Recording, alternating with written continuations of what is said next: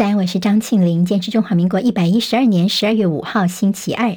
我们在 YouTube 上面直播，现在六点钟就已经开始。谢谢好朋友借帮庆玲分享、留言、按赞，免费订阅中广新闻的 YouTube 频道。非常谢谢大家，我们在冲刺我们的三十万的订阅，也拜托大家帮帮的呃帮忙把我们都节目推荐给您的朋友。好，看一下天气状况，低压跟锋面原理，所以东北季风稍微增强。今天各地的降雨稍微趋缓，不过迎风面在基隆北海岸以及东半部仍有局部短阵雨。各地早晚低温十七到二十度，北台湾白天还是偏凉，高温大约二十到二十二度。气象署说明天北台湾的天气还是湿凉，中部以北的三千五百公尺以上的高山有降雪的机会。到了周四的时候，环境转干，天气就会变得比较稳定。周五东北季风减弱，各地的气温就会慢慢的回升了。今天清晨收盘的美国股市市场静待本周美国的就业市场数据的出炉。今天道琼跌四十一点，收在三万六千两百零四点；纳斯达克指数跌一百一十九点，收一万四千一百八十五点；史坦普白指数跌二十四点，收四千五百六十九点；费城半导体间跌了四十四点，收三千六百九十三点，跌幅有百分之一点二。以色列军队恢复轰炸加萨走廊，据称在北部有两间学校遭到攻击，至少五十个人丧命。加萨走廊的南部也不平静，以军对于哈马斯的武装分子发动了地面攻势。以军说，从十一月七号以来，他们的军方已经死亡四百零一人。加萨走廊方面则说，至少有一万五千八百九十九名的巴勒斯坦人死于以色列的空袭跟炮火。美联社报道，一名曾经担任玻利维亚大使的前美国外交官员被捕，FBI 指控他秘密为古巴政府工作。好，今年的寒流似乎是异常提早报道。在俄罗斯西伯利亚有部分地区气温骤降到摄氏零下五十度，暴风雪覆盖莫斯科，航班中断。强烈气旋逼近，恐怕带来暴雨。在印度的南部，则是停班停课，疏散了数千人。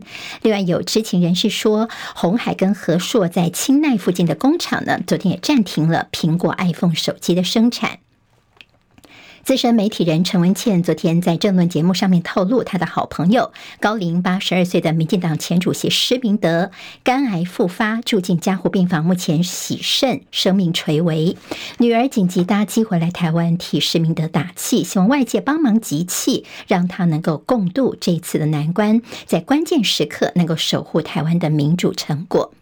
电竞界的年度盛事——星光电竞大赏，昨天晚上举办，由教育部体育署指导，中华民国电子竞技运动协会主办。播在娱乐效果奖的部分，昨天邀请到涉毒的网红 Toys 担任颁奖人，获奖者则是素来跟他有些夙愿的实况主统神。就统神上台之后，直接彪骂主办单位，找个贩毒的来颁奖。吃瓜的网友呢，则是非常的关注这个消息，并且怒批教育部跟主办单位。接下来我们进行十分钟早报新闻，用十分钟时间快速了解台湾今天的日报重点。今天先从《中国时报》看起。好，那么两岸的军事的冲突对峙的情况之下呢，从明年的我们的义务役恢复一年期的这一男呢，他们将会有增加一些这个八十个小时的这样的一个演练任务，就是要加强民防跟训练救护，强化政府的战备部署能力。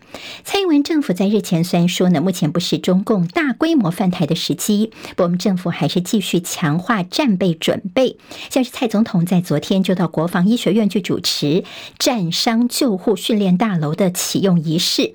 基隆市长谢国良也说呢，他最近接获了一些任务，就说要盘点一下在基隆的防空避难室，所以接到这样的指令，他觉得是相当的担心哦。好，那么现在根据美丽岛电子报昨天所公布的最新民调。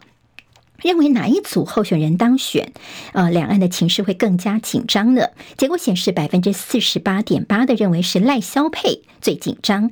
那么在康侯侯康配呢是百分之五点四，那么在柯吴配是百分之二点九，就是对于两岸情势接下来的关注。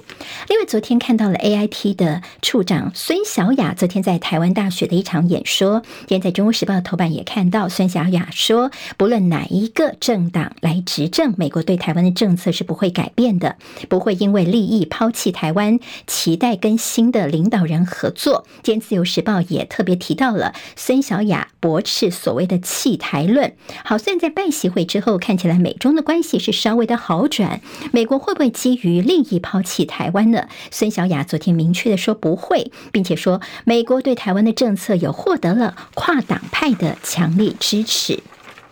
今天联合报提到这位美国专家是美国研究中国军事战略的专家，叫做梅惠玲。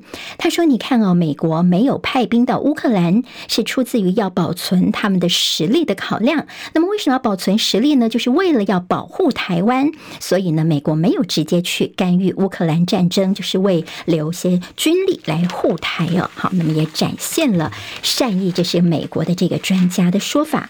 好，我们看到大巨蛋在呃这个周。”末的时候呢，呃，这样的一个国际赛，好，亚锦赛，我们看到中华队四比零击败了南韩队，拿下了大巨蛋国际赛的首胜。不过现在一些相关的政治效应才正在发酵呢。好，那么到大巨蛋其实早就应该盖好了，为什么拖到现在才来使用呢？像是呢，国民党总统参选人侯友谊他就说呢。这一拖就拖了八年。当初呢，这大巨蛋是被冠上了五大弊案之首，也暗算当时的台北市长就是柯文哲。那么他的副手呢，赵少康更是直言说，柯文哲是个迫害破坏者，不是建设者。好，柯文哲的近办的总干事黄珊珊昨天就说，大巨蛋是你国民党任内所留下来的烂摊子，是柯文哲花了八年的时间才拉回了正轨啊。他说，你看从马英九到郝龙斌十。六年的任期都生不出、孵不出这个大巨蛋来，但却怪罪了我们八年的时间把大巨蛋变得更安全的柯文哲。那么，其实说内政部呢，你查了三年，中央又卡了一年了。好，那么对于这个呃黄珊珊的说法，我们看到国土署他们也签字文反击，说呢柯市府的反反复复才是导致于大巨蛋这么晚才能够开张的主要原因。好，绿营方面说呢，这五大弊案沦为五大笑柄所。以白色力量沦为是白目力量了，好，那么现在变成是一个口水战的情形。好，那么在台北市国呃国民党的台北市议员游淑慧则是说，大巨蛋原本在二零一七年就应该完工了。好，还记得吗？在柯文哲刚上任之后呢，他所谓强打的五大弊案，五大弊案就是大巨蛋、美和市、松烟文创园区、双子星跟三创园区案。但是后来又因为查不出弊端，改口称五大怪案，后来又变成了五大案。好，那么这样的一个变变变、反反复复，上任的时候你把它叫做做弊。案现在卸任之后呢，就说是你的政绩吗？好，现在有这样的一个质疑，幕后的推手。台北市的副市长李四川是完成了大巨蛋的最后一里路。在蒋万安担任台北市长之后呢，他也努力的跟中央的沟通协调，所以看到了亚锦赛能够在这边打球哦。那么今天在中国时报的新闻透视分析是说，柯文哲好像你是说的比做的多，真心道歉有这么困难吗？自由时报今天在头版头条是现在呢，这所谓当天的四人密会，这个侯科朱马四人。的密商现在呢，有独派团体去提告，所以他们四个人现在被列为叫做被告了。说蓝白合算破局了，但是这中间有没有谁一样疼哦？就是所谓的一些对价关系呢，现在要进一步的来调查了。所以参与的这几个人呢，到时候呢，可能会不会更进一步的被约谈呢？现在是选他自案哦。好，那么是他自案的部分。那么当然，对于这个马办方面，则说一切都是嗯。按照一些程序来的，那么幕僚也否认处罚，遗憾司法被政治力给介入。好，那么柯文哲所说的所谓的有前客开两亿美元来瞧事情，叫他当副手的这个说法，说北检方面也已经接获了告发，并且进行分案程序了。接下来也不排除会传柯文哲来作证啊。像是赖清德他们的近办就说呢，看起来谁会出这个两亿美元呢？他们说这中间可能有中国因素哦，因为呢，大概只有中国有这样的动机。有这样的能力，有这样的嫌疑，来出两亿美元来，呃，这个把柯文哲呢，希望他把他搓搓掉，让他来担任副手。那么现在还有一些司法的动作。那么自由时报就说，哇，这四个人被列为被告，是做到了头版头条。好，那么这联合报则提到说，现在呢，蓝营批评。说呢，你民进党才是把司法搓成了政治的形状。好，那么其实呢，这所谓的政党之间的一些协商，早就已经行之有年了。像是当初在台北市，你们也曾经跟柯文哲达成了政治协商的共识，所以让给柯文哲去选。好，你们就可以，那别人呢就叫做谁所以压疼了。好，那么这是抹黑的一个手段吗？柯文哲这边则是强调说呢，这浪费社会资源，浪费司法资源。民众党是静待司法来厘清。好，现在他字案跟真字案是不一样的，那么是跟选举有关，叫做选他字案。好，那么这所谓的他字案，就是代表说呢，呃，有人告，但是呢，现在还没有特定的一些犯罪嫌疑还不明了，所以叫做他字案。好，如果进一步的查下去之后有一些事证的话，就变成真字案了。法界怎么看这个事情呢？说现在呢，检察机关毕竟有人告发，那你也不能够不受理，否则就叫做吃案了。但是这个案子呢，目前看不出侦查的价值，所以要变成呃，真的是论罪的话呢，其实并不容易。好，在这个呃。赖清德办公室方面，潘孟安被呃国民党的立委王鸿薇说呢，他接获检举说你住的是绿能业者的在万华地区的五千万豪宅。昨天呢，看到蓝白齐轰。好，赖进办则是说，哎，我们有相关的证据，我们有汇款，我们有缴房租的，每个月是六万块钱的房租。那么侯友谊就说，你潘孟安为什么租光电业者的房子住他的豪宅？那么赵少康则是说呢，瓜田李下是不是应该要避？避嫌一下，当然，在这个赖进办就说都是子虚乌有。他说呢，我们潘孟安就是跟所有的北漂而来北上打拼的年轻人一样，我们都是呃没有在台北置产，所以就租房子啊。那么也不是直接去买一间房子哦。好，这是在有关于呃潘孟安的被质疑的部分。联合报今天在头版头条就说这关光电的问题。昨天呢，侯友宜跟赵少康他们到台南地区反台南七股的不当重电。今天在联合报用头。版的方式告诉大家，锁定十大民怨，要听乡亲诉苦。台南市府在说：“哎呀，不要再搞乌龙了。”侯友谊他们昨天到台南这边哦，去庙口开讲，那么也炮轰说民进党的贪赃枉法。还有说是一个桃花党，一些炉渣光电案子让台南变成了庆忌之都。但是赖清德跟现在市长黄伟哲却是完全撇清，所以呢，侯友谊就说自己当选之后一定要调查这些不公不义的事情，要特特别去成立新的特侦组。好，蓝营要办十五场的大型造势，在今天苗栗将是第一场。在台南这边的重电问题，其实已经不是第一次了。好，那么造成了附近真是酷热难耐哦。像之前北面叫做两个太阳，七股区是三个太阳更热哦。所以现在呢，侯康也连述说他们要挺台南七股人。好，这在所谓的渔电共生，甚至造成了候鸟的一些栖地改变等等，这是在重电方面大家会关心的议题。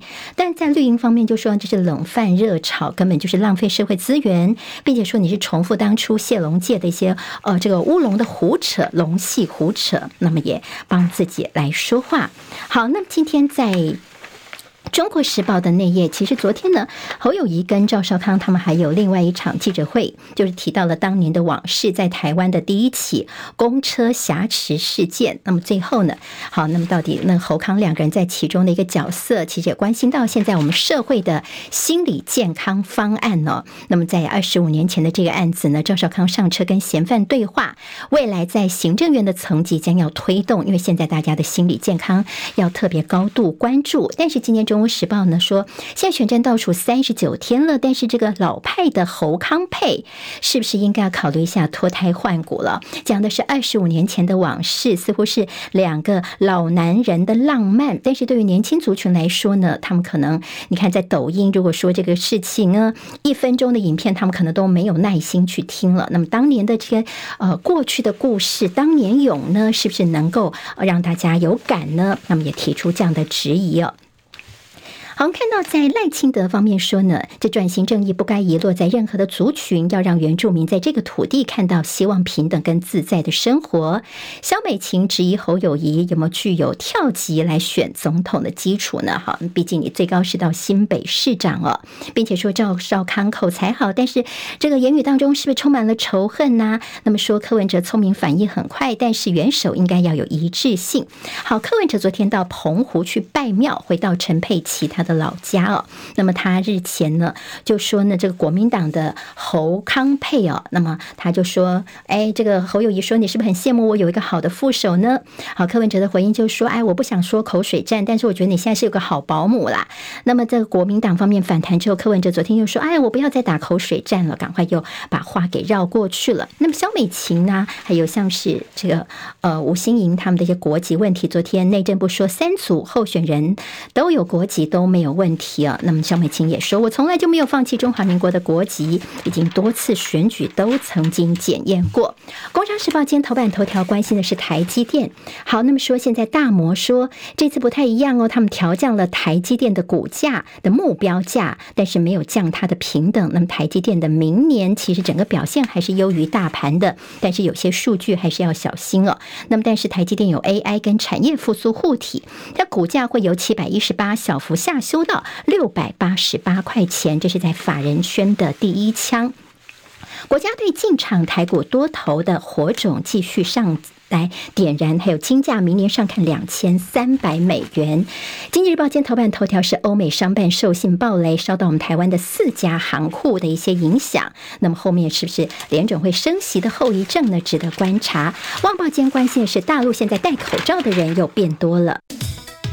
今天台湾各日报最重要的新闻都在这里喽，赶快赶快订阅，给我们五星评价，给庆玲最最实质的鼓励吧，谢谢大家哦。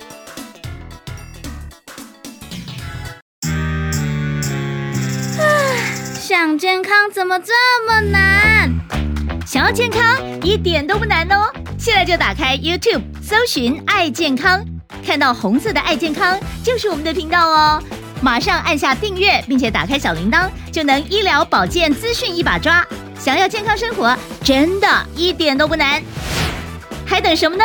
爱健康的你，现在就打开 YouTube 订阅“爱健康”。